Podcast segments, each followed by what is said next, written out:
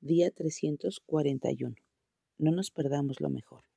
Obedezcamos y yo seré su Dios, y ustedes serán mi pueblo. Hagan todo lo que yo les diga y les irá bien. Jeremías 7:23. ¿Tenemos miedo de lo que Dios nos pida que hagamos?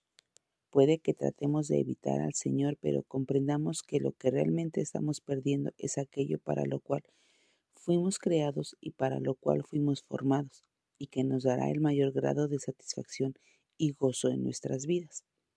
Más bien, al evitar a Dios, nos arriesgamos al peligro de desobedecer y vivir el resto de nuestra vida preguntándonos qué habría hecho Él a través de nosotros si le hubiéramos obedecido.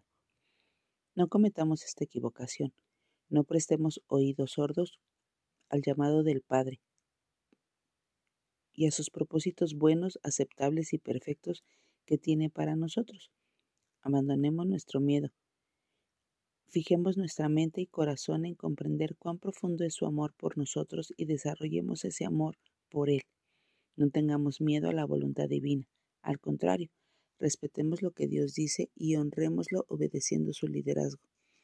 Si Él puede pedirnos que emprendamos tareas que nos den miedo, el problema no es si tenemos miedo o no, más bien es si hacemos o no hacemos lo que Él nos dice, confiando en que Él sabe qué es lo mejor para nuestra vida, porque así es, y Él no tendrá miedo de pedírnoslo, nos pedirá, y lo importante es llevar a cabo lo que Él nos demande.